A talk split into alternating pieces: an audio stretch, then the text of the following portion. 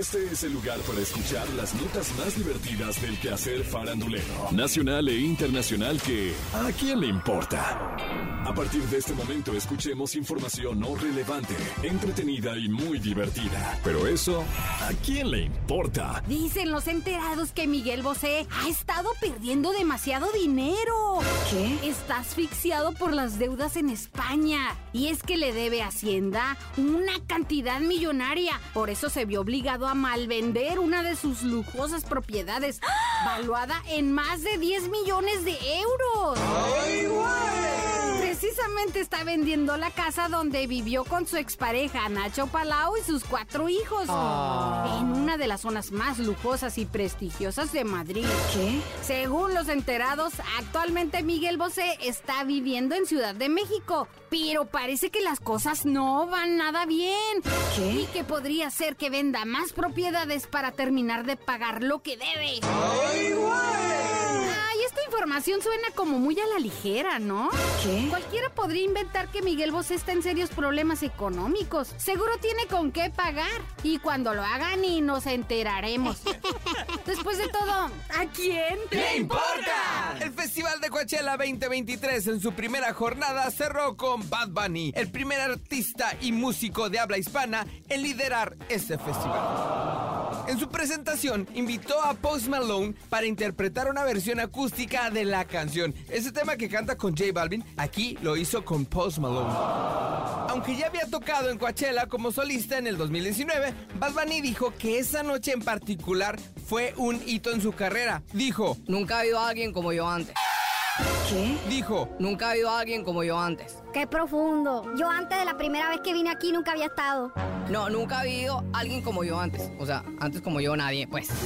Obvio que no. Nadie va a Bunny, nomás tú. Único plebe. Que no hay más como yo. Que no. Sí, hay más como yo. ¿Cómo qué quisiste decir? A ver, aclara tu idea, Que yo, que yo me parezco a otro, pero no llegaron antes que yo. ¿No será lo que tú quieres decir es que otro urbano que habla español? Yo lo que quiero decir es que yo soy único, lo entiendo, lo sé, porque, porque yo, yo sé lo que soy. Pero yo no había venido antes, ya no sé ni lo que digo, pues.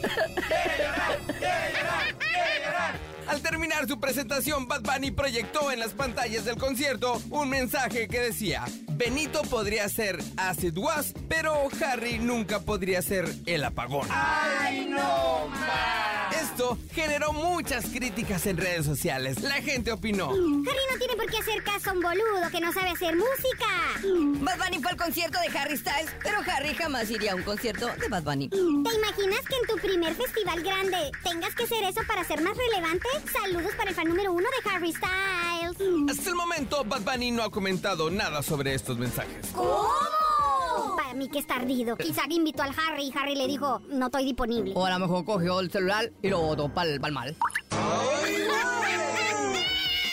Siempre la opinión pública tratando de enfrentar a dos famosos. Seguro hasta son amigos y ambos toman esta anécdota como algo irrelevante. Mientras que los fans hasta tomamos partido. Mm, En fin, ¿a quién le importa? Hace unos días durante el festival Coachella 2023 que se está realizando en Indio, California, Shawn Mendes se reencontró con Camila Cabello.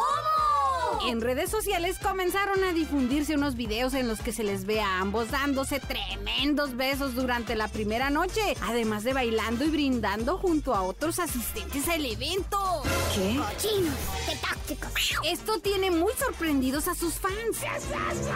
Y es que en abril del 2022 ambos anunciaron su separación luego de estar dos años juntos.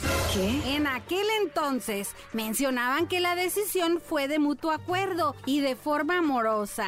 ¡Ay, no Luego Camila fue relacionada con el empresario Austin Kevich y Sean con la actriz de Disney Sabrina Carpenter.